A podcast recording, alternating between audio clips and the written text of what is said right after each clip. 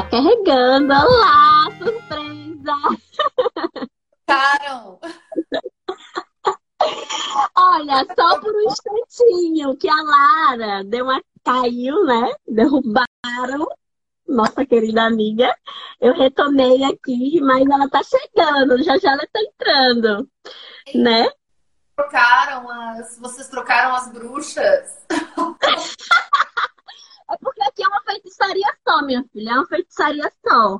Olha, eu tô com dificuldade, a outra entra e a gente vai indo. Ela disse: olha, chama a, a, a, a Isabel e deixa a Isabel falando que eu chego já. Então, ah, tipo, aqui o espaço é seu, é seu. Tava falando do cachacildo. Pô, logo na hora do cachacildo, a live não é possível. Pra gente começar a falar do cachacídio. O cachacídio são os machos héteros da Renata. É, os nordestinos, segundo a, a categoria que o defensor público lá dizia, são os nordestinos machão, machões, que quando vêm para o Rio de Janeiro ficam bebendo lá no, no, na favela, são trabalhadores, e aí eles vão brigar por causa de mulher, e aí eles tiram uma peixeira, um mata o outro ou tenta matar. E aí disse o defensor que esse era o que. Falando mal da Glaucia. Você acha que eu vou falar mal da Glaucia, Lili? Mas nem ferrada. Sai daqui correndo a falar mal da Glaucia. pois é, Lili. Eu também não gostei dessa categoria, mas foi a categoria que usaram, né? E aí é por isso que eu tô reproduzindo ela. Eu não gosto também, fiquei de cabelo em pé quando ouvi, mas tudo bem. Era a categoria que aqui. É, aí, gente, é, daí, então, só, é, foi a categoria que usaram. Você sabe que porque a, a pergunta da Lara foi por que, que ele é antropológico. O estudo é antropológico porque eu é, faço justamente com esse, né, com esse é, olhar de prestar atenção no que vocês que fazem júri, né? Eu até comecei a fazer júri depois, mas o que vocês que fazem júri e que tocam. Voltei. Pera só um minutinho. Isabel, não sei o que aconteceu com o meu Instagram. Eu apaguei, atualizei, tô de volta. Vai dar certo agora. Pode continuar. Desculpa. E aí, então, eu ainda não tinha feito live com essa, com essa, com esse formato de mais um tô, tô achando máximo. Eu, eu só tô aqui agora no camarote, só. só, só pra ouvir. Puxas. É, então, gente, aí eu tava contando que por que, que ele é antropológico? Justamente porque eu paro para olhar para as pessoas que estão fazendo aquilo e não o que eu, pesquisadora, penso a respeito do júri, né? Isso não importa para o pesquisador, importa para vocês. E aí, então, por isso é um, um, uma pesquisa antropológica, porque o que, no que, que consiste né, a ideia da antropologia? É a gente tentar entender desde o olhar do que a gente chama, que a gente já não chama mais, mas o que se chamava nativo. Né? Então, o que, que quem faz, que, quem administra os conflitos, ou quem é, a gente poderia pensar em qualquer outro campo empírico, né? Se a gente pensasse, sei lá, é, quem estuda os médicos. Então, como os médicos pensam, né? Como os defensores públicos pensam, como os juízes pensam. Não é como eu, pesquisadora, penso. Então, por isso que eu reproduzi a categoria ensinada, que é a do cachacídio. E aí, então, eu fiquei lá um ano e meio, né? A pergunta foi essa que a Lara tinha me feito. Tá, Isabel, mas o que que... Então, é, você ficou lá fazendo? Eu ficava lá observando, anotando, é, e vendo como que as administravam os conflitos, como que as pessoas que fazem o júri acontecer, de fato, administravam aqueles conflitos. E aí, bom, e aí, é, por que ela é antropológica? Porque eu uso justamente a antropologia para entender como se dá esse tipo de administração de conflitos. Então, como que, a, como que é, a antropologia é, ela é diferente da, da arqueologia, para quem está nos ouvindo não sabe, né? Que a arqueologia estuda os restos, né? As, as, as reminiscências de determinadas sociedades, e chama arqueologia, ela é muito ligada à história. Mas nós, antropólogos, estudamos como a gente tenta responder é como as pessoas fazem o que fazem e o que elas pensam sobre o que elas fazem. Né? Então, é, era isso que eu estava tentando entender. O que que magistrados, defensores, promotores, é, pessoas que estão ali fazendo o júri acontecer pensam sobre o que fazem, como elas fazem. minha, a minha pergunta de, de pesquisa, assim. E a antropologia é que dá essas ferramentas tanto metodológicas, do ponto de vista de aprender a fazer observação, colocar isso em descrição, descrever o que a gente está observando, sem fazer julgamento. Ó, a Glaucia maravilhosa chegou. É, sem fazer julgamento dos julgamento de valor mesmo do que as pessoas estão fazendo, então eu faço julgamento de valor, né? É, não me interessa se aquilo ali está certo ou está errado, né? Se a normativa está certa ou está errada, se está de acordo com o direito ou não. Né? Por exemplo, a gente pode pensar nos acordos. Os acordos não estão previstos juridicamente, né? Não existe uma previsão jurídica para os acordos. No entanto, eles são feitos. E eu não sou delegada de polícia para estar tá investigando ninguém, né? Então, assim, eu não estou fazendo uma investigação para ver se as pessoas estão estão erradas. Eu estou estudando como elas fazem que elas Como fazem. elas fazem. Né? E quais foram as conclusões em termos de padrões de moralidade, né, que é o tema hoje aqui da nossa live, dessa pesquisa empírica super interessante que você fez lá no, no Rio de Janeiro, aí no Rio de Janeiro. Então, eu acho que a questão das moralidades, ela é muito ligada é, a, ela é muito contextual, né? Porque é uma coisa que eu até estava conversando com a Glaucia na nossa última nossa juntas, que eu falei assim, as pessoas vêm com esse papo de que o júri não pode ser moral.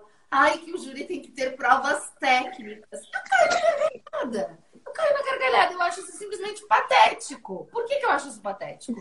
Porque se não, se não fosse moral, não era o júri, não é mesmo? O júri, ele é pensado justamente pessoas julgarem, a comunidade julgar.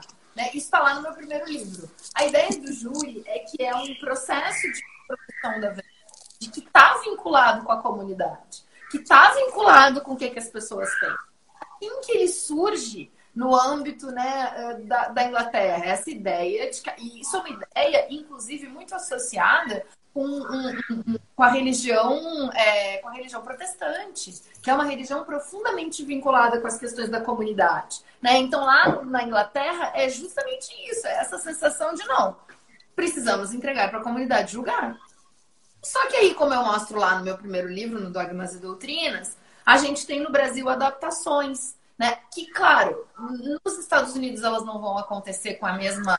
Elas, não, elas vão ser diferentes das, das que aconteceram no Brasil. Primeiro, porque os Estados Unidos também é uma sociedade baseada né, na religião protestante, então também está vinculado com os valores do protestantismo.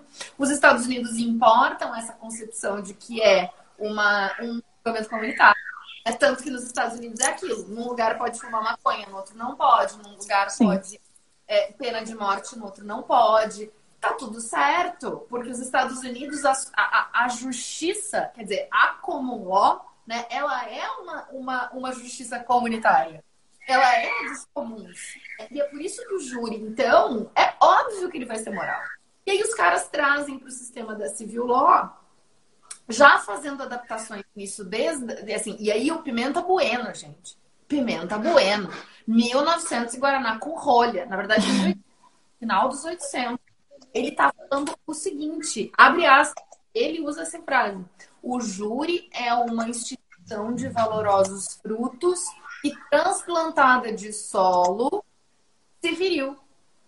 Por que, que ele está dizendo ele está dizendo, olha, o júri é muito massa, o júri é muito bom, mas quando trouxeram para o Brasil, já fizeram merda. Vou usar a palavra que eu não deveria usar.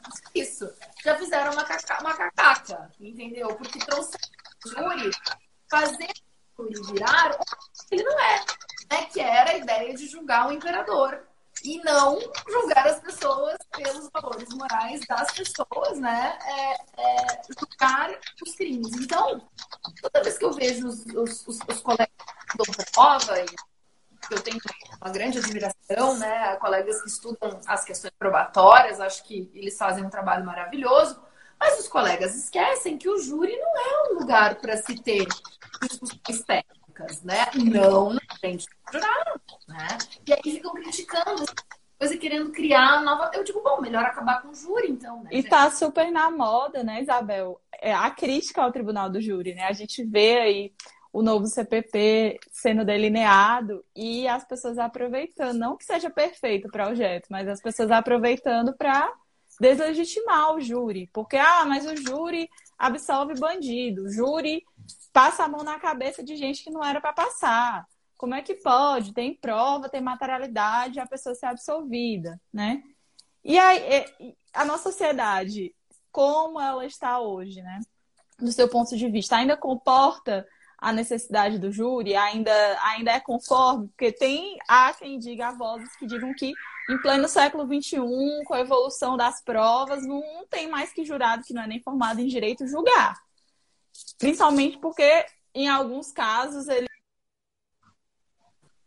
Muito pertinente por vários motivos. Primeiro que é, eu, como socio, como antropóloga, né, cientista social, é, existe uma categoria analítica que o Pierre Bourdieu é, aciona que se chama problemáticas obrigatórias. Problemáticas obrigatórias são todas as questões que são é, muito relevantes para um campo por anos a fio. E eu costumo dizer que o júri é uma problemática obrigatória no Brasil. Tem gente que odeia, tem gente que ama, tem gente que quer acabar, tem gente que quer continuar com ele, tem gente que tem horror, tem gente que tem paixão. Mas ele nunca deixou de ser importante, né? E todas as vezes em que tentaram tirar o júri da Constituição ou que tentaram tirar o júri do nosso ordenamento, todo mundo foi. Olha, deram muito mal nessa, nessa disputa adaptaram muito o júri, transformando o júri numa coisa que só existe no Brasil, né? Que, né? que, é um júri muito específico, que não tem nada a ver com o júri norte-americano mais, que não tem nada a ver mais com o júri inglês, não tem nada a ver com o júri norte-americano, é um júri bastante específico, mas é, ele continua existindo. Então eu duvido muito, eu duvido muito que nós vejamos a extinção do tribunal do júri. Porque há muitas pessoas ainda apaixonadas pelo júri e acho que ele não sai da moda. O que, que eu acho dessa história toda? Eu não tenho bola de cristal, embora eu seja um pouco um pouco bruxa, mas bola de cristal eu não tenho. E como pesquisadora eu não tô é, aí para falar de futurologia, né? O que eu tô para falar como pesquisadora é do que ele é, né? E ele é um júri é, e ele é um julgamento que primeiro mexe com essa coisa das pessoas, das, das concepções das pessoas sobre justiça, né? É um, uma forma de produção da verdade que tem consequências bastante importantes no nosso sistema de justiça. Acho que essa questão das moralidades que você levantou, ela é fundamental, porque tanto para o bem quanto para o, para o né, do ponto de vista, eu não gosto de usar a palavra mal, mas assim, é, às vezes as moralidades influenciam, inclusive, é, do ponto de vista negativo, né, que você vê, é, eu, eu, vou dar, vou dar um exemplo para ficar claro, porque o meu trabalho é todo baseado né, em, em, em, pesquisa empírica, então eu vou trabalhar com exemplos. E aí, quais são os exemplos que eu vou dar? Duas, duas, duas eram era um caso, acho que eu falei desses casos lá na, na, na palestra que eu estava com a Glaucia semana passada, que é o seguinte. Eram dois estupros uh, seguidos de morte, né? Ou combinados com morte, aquela história que a gente nunca sabe, aquele, aquela tese. Ah, é, e aí usa a tese para um, usa a tese, uma tese, outro usa outra do jurado deixar com o juiz e tal. Então, aquela, aquela, aquela é, questãozinha técnica que acaba que na prática não tem tanta diferença, porque os juízes acabam dando. É exatamente a história que eu vou contar, que é o seguinte: eram dois casos. Um caso era um estupro é, é, seguido de morte ou combinado de morte, nunca combinado com morte, não saberemos que foi feito, que foi uma mulher, que era uma empregada, uh, era uma faxineira de uma clínica aqui do Rio de Janeiro, no bairro, inclusive no bairro onde eu moro, que é o bairro de Botafogo, que tem muitas clínicas psicológicas, de atendimento psicológico, né? E aí essa moça estava limpando a clínica e ela saiu, da, ela, ela, é, o, o guardador de carro, que aqui se chama também flanelinha, entrou na clínica, estuprou ela, matou ela, botou ela dentro de uma lata de lixo da Conlurb, que é uma lata de lixo enorme, laranja, assim, arrastou o corpo dela até a praia de Botafogo, a enseada de Botafogo, e jogou o corpo na, na, no, no, no mar. E aí tinha imagens desse homem carregando essa lata de lixo com uma bolsa. Bom, e aí depois, e aí nesse dia do, do plenário, é, a defensora, a, a promotora estava muito puta, assim, muito brava, tava puta com aquele caso, tava assim, irritadíssima. Então, E aí ela chegou no, no, ouvido desse defensor, que foi meu maior interlocutor, e falou: Tu não vai pedir, tu não vai negar o fato, tu não vai negar o fato. Aí ele disse: Não, eu não vou negar. Mas ele sentou do meu lado e disse assim: é, tava, Eu perguntei para ele: Você sabe qual vai ser a tese de defesa? Ele falou: Não faço ideia. Não faço ideia. Porque esse cara é um verme. E essa categoria que ele usou não é uma categoria. Ele usou essa categoria assim para dizer: olha, esse cara de fato ele fez isso, eu acho que ele de fato fez isso. Esse cara de fato, blá, blá, blá, eu não sei o que eu vou fazer. Não sei o que eu vou fazer, defender esse cara é difícil. Mas aí ele foi lá e fez a defesa que ele tinha que fazer, porque é o trabalho dele, né? E falou para mim, eu vou fazer uma defesa técnica, mesmo que não seja um fato que eu não consigo defender do, né, do jeito de outros fatos que ele, que ele defende de outra maneira, mas eu vou fazer a defesa, defesa técnica, e ele sustentou. Agora vocês vão ter que me ajudar, porque eu não, não estudei, Gurias. É o combinado ou é o quando é o seguido? Qual que fica com o júri? Vocês têm que me ajudar, porque agora eu não lembro. Quando, é quando, quando é combinado. Quando é o combinado. Em concurso de crimes. Você era o seguido, hum. para poder parar no juiz, para o juiz tomar a decisão. Então ele fez essa sustentação. Semana seguinte, ou uns meses depois, não vou saber dizer, estou eu no júri com a mesma promotora, outro defensor, mas a mesma promotora. E a promotora liga para ele e diz assim: o caso. De... Aí, só que o caso, o caso que eu, que eu vou contar agora é outro caso. Era uma menina que foi que, que inclusive ela era conhecida como namoradeira, falava assim, né? Ela é muito namoradeira e tinha ido até a favela por conta de um post no, no Facebook e encontrar um possível namorado. Chegando lá, é, um, um, um, traficante ou um homem que usava drogas, falava um monte de drogas no processo, chegava lá na, no, no, no júri, no júri, chegava na favela, ela chegava na favela e aí este homem levava ela para um lugar ermo, a estuprava e matava. E aí depois é, eu cheguei no dia do julgamento. Beleza. Aí no dia do julgamento, a mesmíssima promotora manda uma mensagem, era outra defensora, manda uma mensagem de texto para o defensor e falou: Hoje eu tenho que ir para a festa da minha filha, festa do meu primo, festa do não sei o quê. Vamos fazer, eu vou, eu vou pedir o estupro é, seguido, seguido de morte. De morte. O caso era idêntico, só que uma tinha a questão da promotora ter que ir embora e além de tudo ela era considerada uma uma né uma, uma moça fácil uma moça namoradeira né? Namoradeira. Ela procurou né? A palavra era essa ela é namoradeira isso está escrito lá no livro. Só dá o Google lá no livro que se, se baixar a versão online encontra. Aí é, comprando no Amazon só dá o Google. Aí entra é, eles começam a sessão, a mesma promotora não faz metade dos escândalos que ela fez com o estupro da mãe de família, fez um outro, não fez metade dos escândalos, falou, não, este caso está muito difícil de saber, o que nós temos certeza é indício de materialidade de autoria, mas a gente não sabe muito bem o que esse, que esse caso é. Esta moça, afinal, namorava um homem mais velho, se, for, se separou do homem mais velho, e aí estava procurando um namorado, e aí foi até a favela, blá, blá, blá. então vou dizer que é um estupro é, seguido de morte. E o defensor estava lá fazendo o trabalho dele, né? O que ele queria era. Concordou com ela e aí terminou o julgamento, o cara foi condenado e tudo mais. Ela foi pro aniversário, né? Que ela tinha que ir. Ela foi pro compromisso que ela tinha que ir. O que, que eu tô querendo E a gente, a gente percebe também outros recortes aí, né? Tem o recorte de gênero, mas também tem o locus onde esse fato se deu, né? Tipo a favela, né?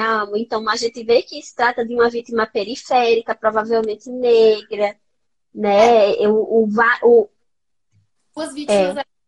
porque isso não dá para Mas a gente, a gente, a gente vê é, as dinâmicas como se dão também e influem nessa questão da moralidade que é aplicada, né? Então, e eu, e eu concordo que várias vezes é marcado pela questão racial. Várias vezes é. Mas neste caso, não era questão racial, porque as duas vítimas eram negras. As duas eram negras e tal.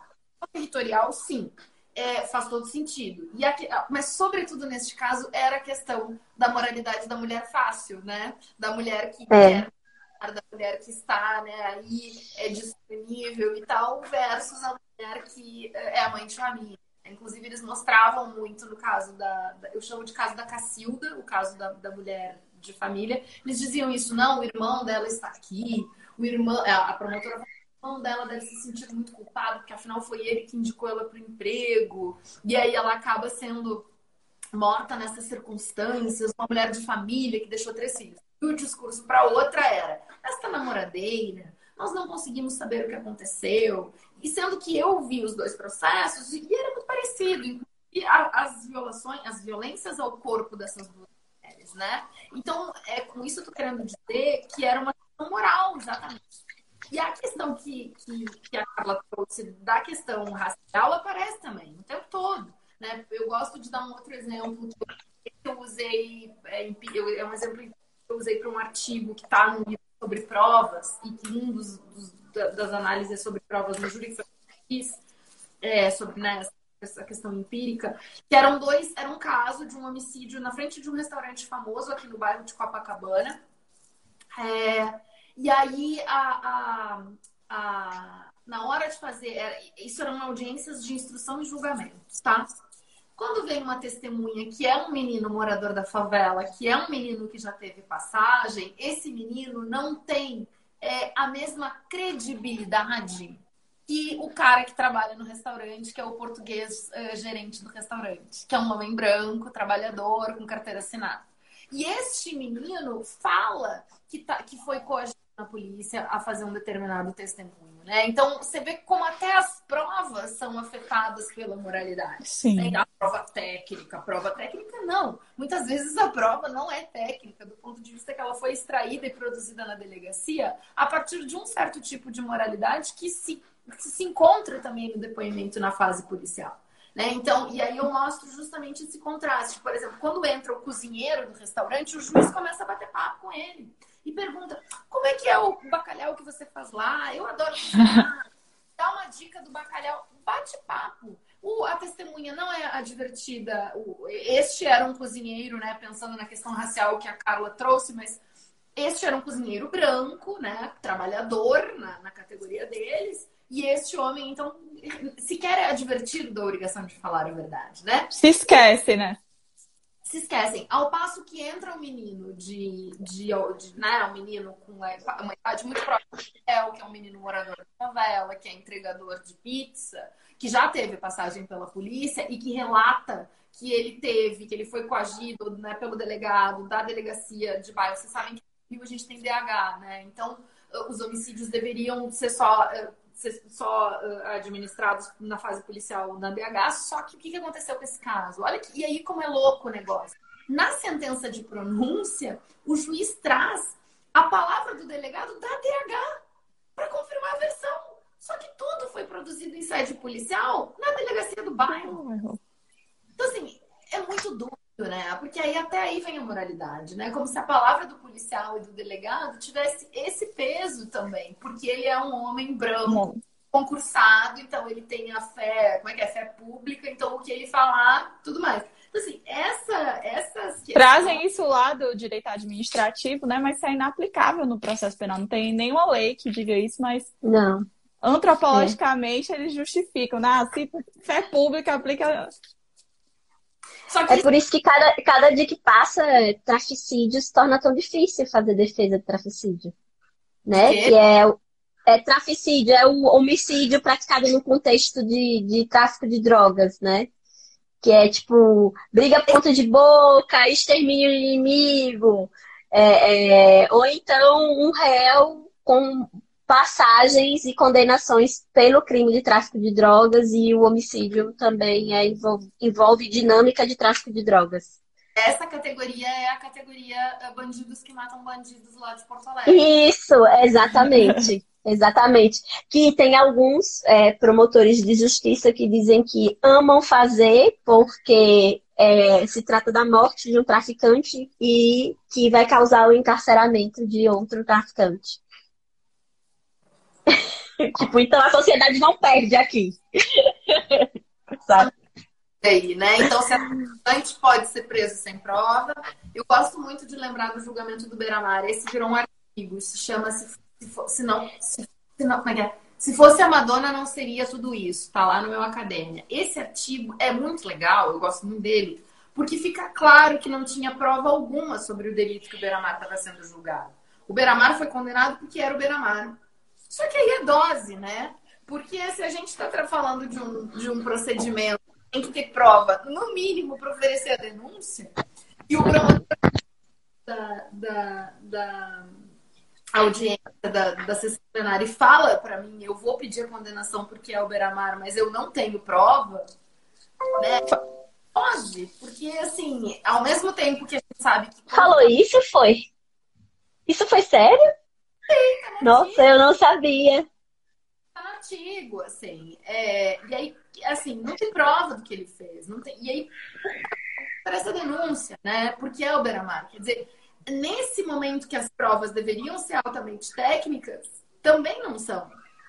Então, eu acho que é um ponto muito importante. Mesmo quando é o juiz singular, não é. Eu, eu me recordo de eu assistindo audiências criminais, na vara criminal comum, e eles conversando, juiz, promotor e defensora, conversando qual era o pior tipo de crime, o roubo ou o tráfico. Então, é, e o que, que, era do ponto de vista moral mais perigoso para a sociedade. Um deles dizia, não, eu acho que é o tráfico, porque o tráfico dilacera a vida das pessoas. Aí a defensora falou, mas não tem nem, não tem nem vítima nesse, desse crime, entendeu? Não tem nem vítima para a gente estar tá falando disso. E aí o, o promotor, não, mas é porque aí, vocês sabem, a sociedade começa a se corromper com o tráfico. Isso é moral, né, gente? Isso é uma questão moral. E a, e a gente fica considerando, assim, o delito, né? A gente vai reproduzindo. Quem se forma em direito, ah, tráfico é tráfico porque é tráfico está na lei, aí a gente estuda na graduação, mas poucas vezes a gente para para refletir por que, que, aquele bem, qual é o bem jurídico que está em jogo ali? Porque mesmo que decidiram criminalizar esse, esse, tipo de conduta, né? A gente não faz essa reflexão. E aí, do nada, o cara é juiz e está lá julgando e, e considerando o tráfico o pior crime do mundo. Crime de todos os tempos. O que eu acho curioso disso tudo é que até o julgamento técnico tem moralidades. Né? Tem moralidades que vão levar à condenação ou não à condenação. O ponto é que o júri deveria, de fato, ser moral. O julgamento técnico não. Né? O julgamento técnico não deveria dar margem para isso. O júri, o júri sim, porque o júri é a comunidade julgando uma pessoa que foi pronunciada. Agora, até a pronúncia, até a pronúncia deveria ser altamente técnico também, não é mesmo? Porque é improvável, você tem que ter. Agora, no plenário, o plenário sim, é o espaço onde tem para as moralidades acontecerem. Então, acho que esse é um grande lance, assim. O ju... e, e no Brasil, o ponto é, todo mundo nega que o direito é moral. Todo mundo nega isso o tempo todo, né? É só quando vocês estão falando como a vida é, porque na sala de aula a gente aprende o contrário, né? Os professores nos ensinam o contrário. E para vender livro continuam repetindo o contrário. Então, e esse é o ponto, né? Ninguém fala que o júri é moral, que o julgamento é moral, direito é moral. E o direito é o tempo todo moral. Tem uma imbricação muito próxima com as questões morais. Então, acho que esse é um, esse é um, é um aspecto que a gente não pode nunca perder de vista quando a gente pensa no, nos julgamentos criminais. Agora eu tô curiosa para te fazer uma pergunta, Isabel, sobre você fala faz a divisão entre os júris bola dividida e os júris de acordo, né? É, eu já participei de muitos plenários de bola dividida e realmente a, o sangue sobe, você acha que você vai morrer do coração, né? Assim, se fosse todo júri bola, eu acho que eu, eu tô dizendo isso porque eu acho que eu não tenho a isenção suficiente para analisar de fora, como você fez, né? Quais são as moralidades e vaidades e tensões e sentimentos envolvi envolvidos nos júris de bola dividida? Como é que você, quando chegava no seu ano e meio de, de, de prática ali, acompanhando aqueles julgamentos, como é que você, o que, que você anotava no seu caderninho no dia do júri de bola dividida? O que, é que, o que, é que chamou mais atenção no final das contas? Lara, eles eram muito raros, muito, muito raros. É, muito raros mesmo, assim. É, tinha uma promotora que não fazia acordo nunca, mas eu acho que eu cansava tanto, então acho que eu não sei se eu, assim...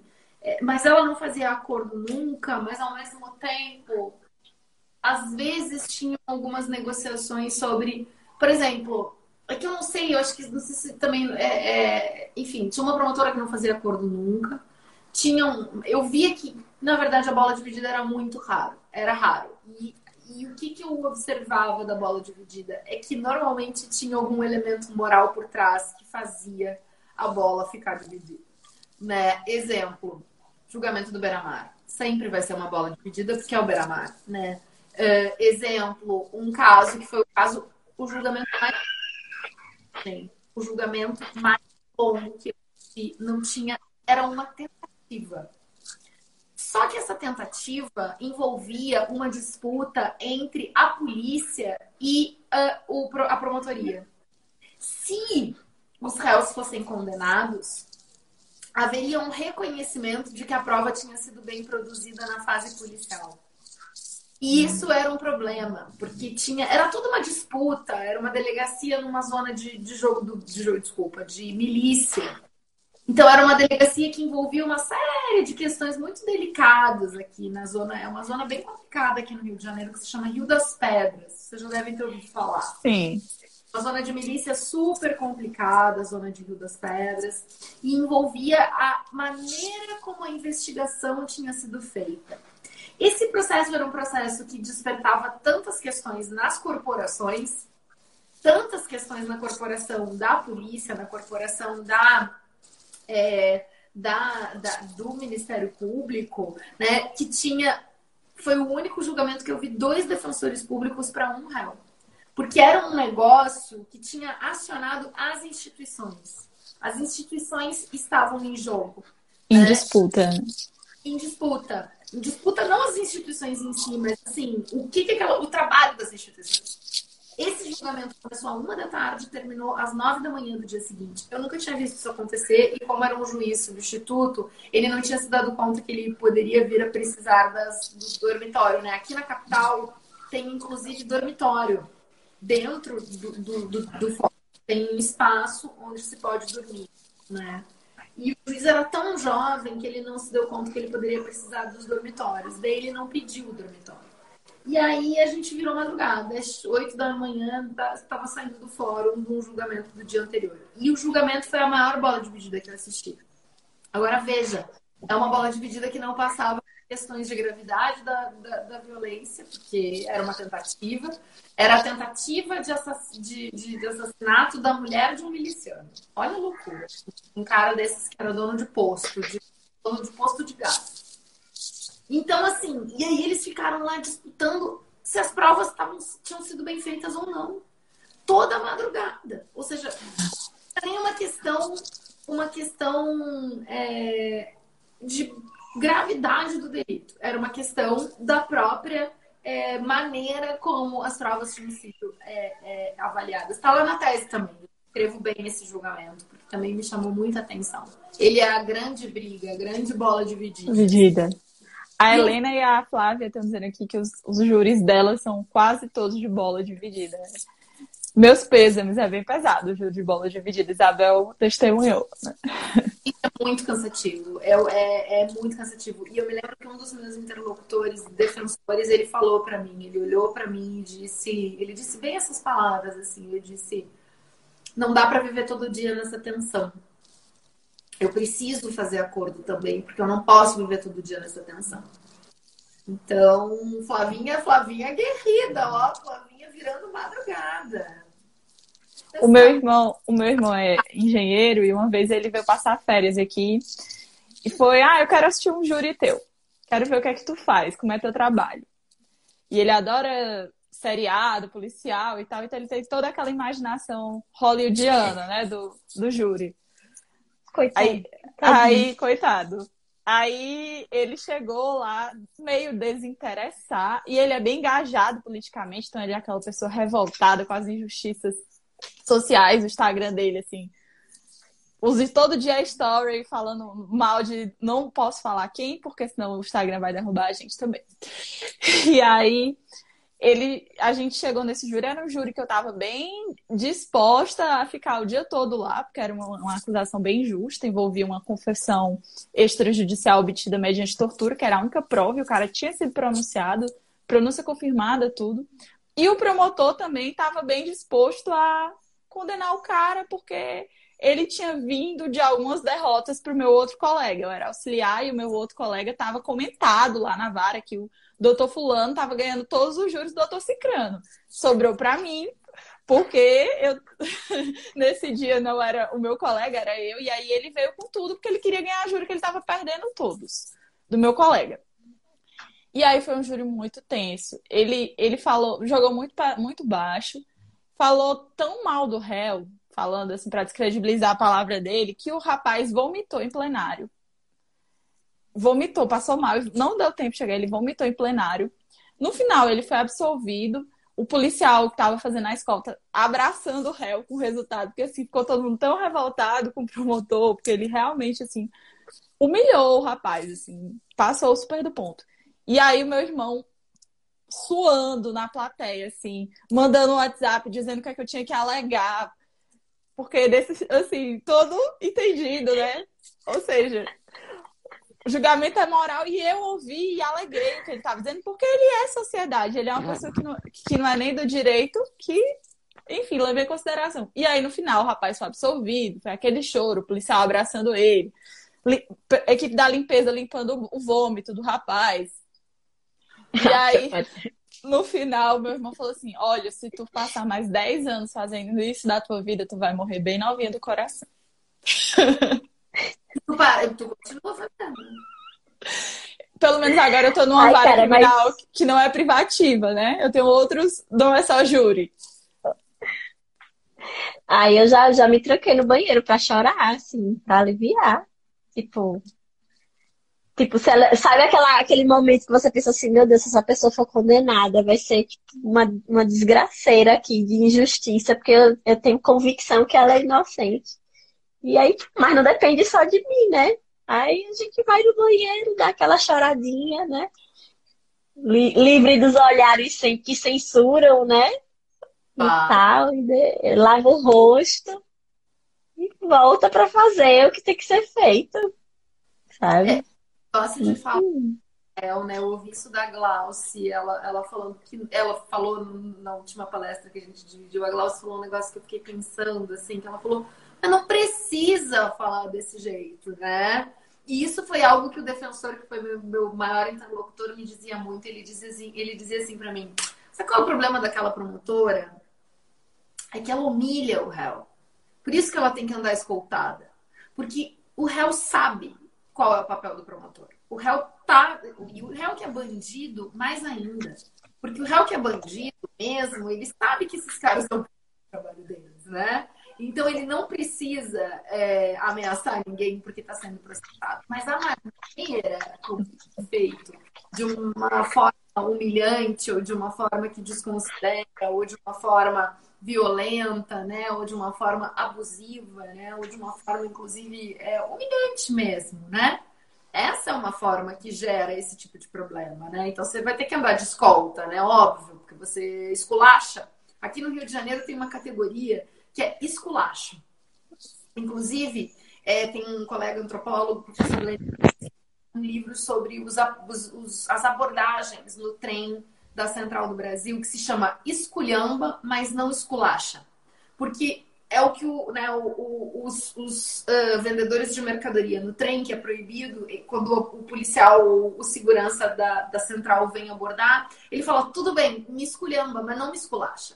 São categorias de, de violência, é, por exemplo, esculachar, retirar mercadoria, é, destruir a mercadoria. Esculhambar tá, vai embora, sai daqui, não pode vender aqui, muda de trem, muda de vagão, vai embora. Né? Então, é, a categoria aqui no Rio é esculacho. Então, quando você precisa esculachar alguém, tem um conteúdo moral nesse esculacho, né? Tem um conteúdo de humilhação moral, que é o que alguns promotores fazem, né? Que é isso que a Lara estava relatando, que ela, ela vivenciou a ponto do, do réu vomitar né? Então, assim, se chega a ponto do réu vomitar, é porque o procedimento ali está sendo violento do ponto de vista moral, né? E que não, e isso não faz parte da produção, necessariamente da produção de justiça, né?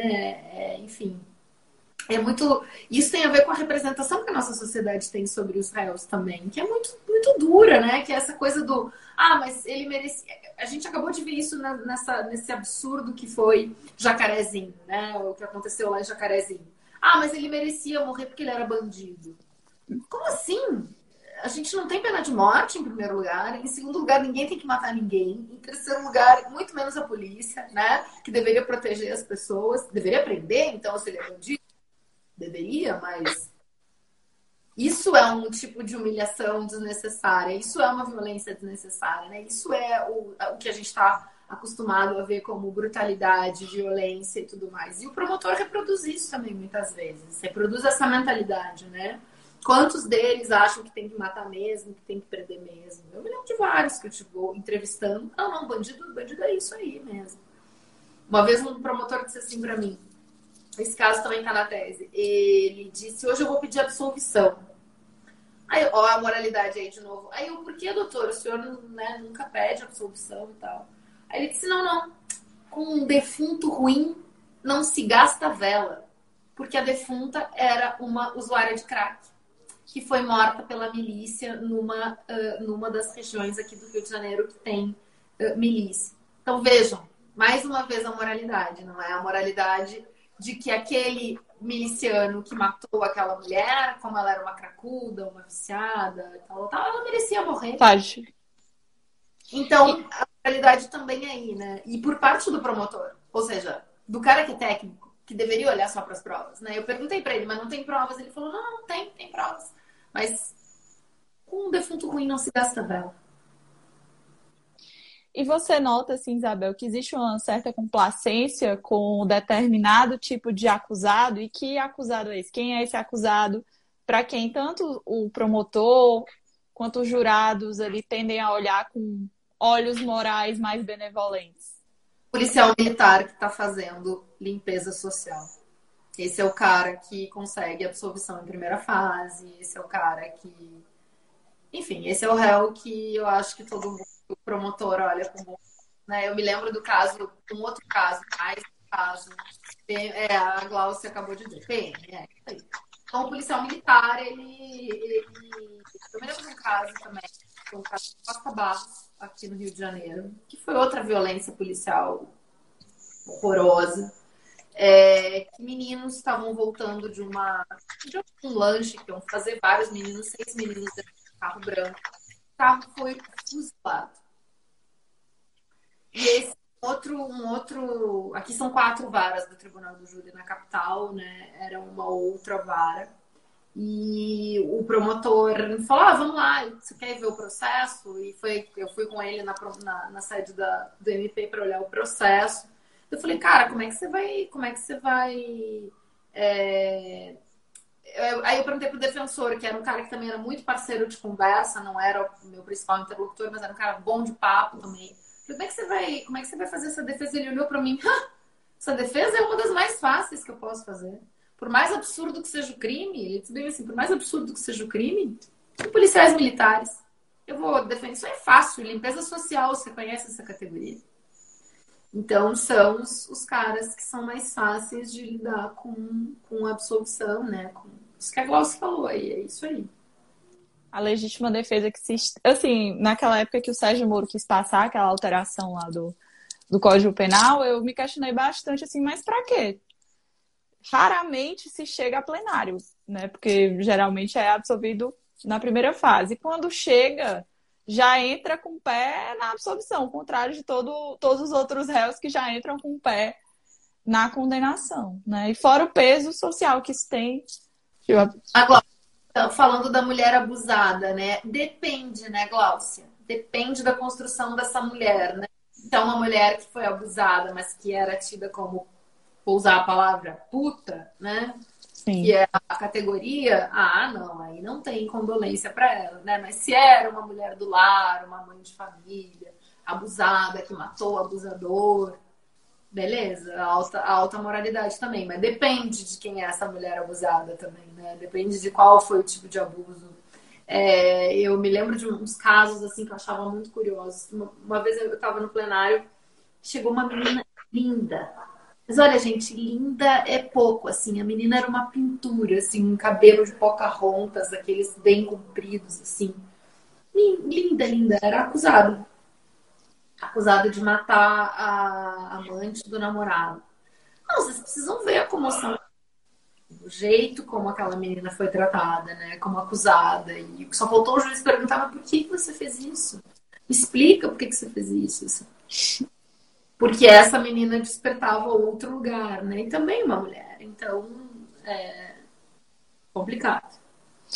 Isabel, a gente está chegando ao fim aqui da nossa live. Já quero agradecer em nome das bruxas do plenário. O tempo passou voando, porque é muito gostoso ouvir você, assim como é muito gostoso ler você também. Por isso, agora eu queria que você aproveitasse aqui esse tempinho para fazer aí o, o devido merchan né? Principalmente porque a gente soube no início da live que não ficou gravado, que já está na Amazon, finalmente, um livro muito cobrado, Renata Tavares, que estava aqui para fazer a, a cobrança também. Eu vou pegar ele aqui para me exibir. Ó, tá aqui, ó. Tá aqui ele físico. E aí agora na Amazon ele tá disponível online também. É, e é bom, eu fiquei feliz que o preço online tá ótimo para os alunos, né? Tá tipo 23 reais, 28 reais, ótimo para os alunos comprarem. Então, tá aqui. Obrigada, Túlio. E tem o outro, o outro não tá, no, não tá, na, tá ali na pilha. Dogmas e Doutrinas. Lá no meu Instagram tem um destaque sobre ele também, é, que é o meu livro da, da dissertação. Esse aqui é o livro da tese. Da desse... tese. O título comercial ficou Aqui nós somos uma família. Porque isso aqui, é só para não entrar muito nesse assunto, mas isso aqui quem falava eram os próprios, né? sim, né? Sim. Aqui a gente não pessoaliza, aqui a gente não, aqui a gente institucionaliza, mas no dia a dia nós somos uma família. Então, essa era uma categoria acionada pelos meus interlocutores, não foi uma invenção minha, não. Perfeito, Isabel. Muito obrigada pela sua presença comprem o livro da Isabel, aprendam com ela, porque a linguagem dela, né? Eu já li artigos dela. A linguagem dela é desse jeito, parece que ela está conversando com você enquanto ela escreve. É muito gostoso. Para quem atua na área criminal, para quem estuda a área criminal, vale muito a pena. Queria agradecer sua presença, Isabel, agradecer a presença da nossa bruxa-chefe aqui que salvou a transmissão, a Carla Carol. A todo mundo que a todo mundo que acompanhou aqui. A, a, não deu para responder todos os comentários, a própria Isabel já conseguiu interagir bastante aí com a nossa audiência, mas a Glaucia está dizendo aqui, Mabel, vou dizer algo que não disse para você. No nosso último encontro em que palestramos, você foi the best. Ela falou bastante, viu, Glaucia, hoje desse, desse Falei dia aqui. A Glaucia é maravilhosa, muito bom estar com ela também. Gurias, eu que quero agradecer, eu sou fã do trabalho de vocês, vocês são todas maravilhosas. É... Podia ser Mabel também, pode ser nosso apelido próprio, Glaucio. É... Muito maravilhosas, eu sou fã de vocês, vocês são lindas e acho vocês maravilhosas. Sou morro, sempre no meu coração. Obrigada, Flavinha, pelo convite, obrigada, Clara. Obrigada é, a todas, todas vocês maravilhosas. Está aqui uma outra bruxa, a Fabiana que também escreve sobre o júri e teoria dos jogos, hein? Eu acho que vocês também podem. O livro da Fabiana. Ah, sim, com certeza. Fabiana... Estamos, está no nosso radar, está no nosso radar. É, é, teoria dos jogos e tribunal do júri. E agora no doutorado ela está fazendo uma pesquisa incrível sobre o júri. Então acho que também é outra bruxa para vocês chamarem. Com certeza está no nosso radar. Um beijo, beijo, Raíssa, estagiária da Defensoria na comarca onde eu trabalho. Boa noite a todos, gente. Foi um prazer. Isabel, volte sempre. O Bruxas está de portas abertas para você. Muito, muito obrigada por estar aqui até agora com a gente, compartilhando seu trabalho. No perfil do lado, para vocês, tudo que vocês precisarem. Um beijo. Tchau. Obrigada Tchau. por tudo.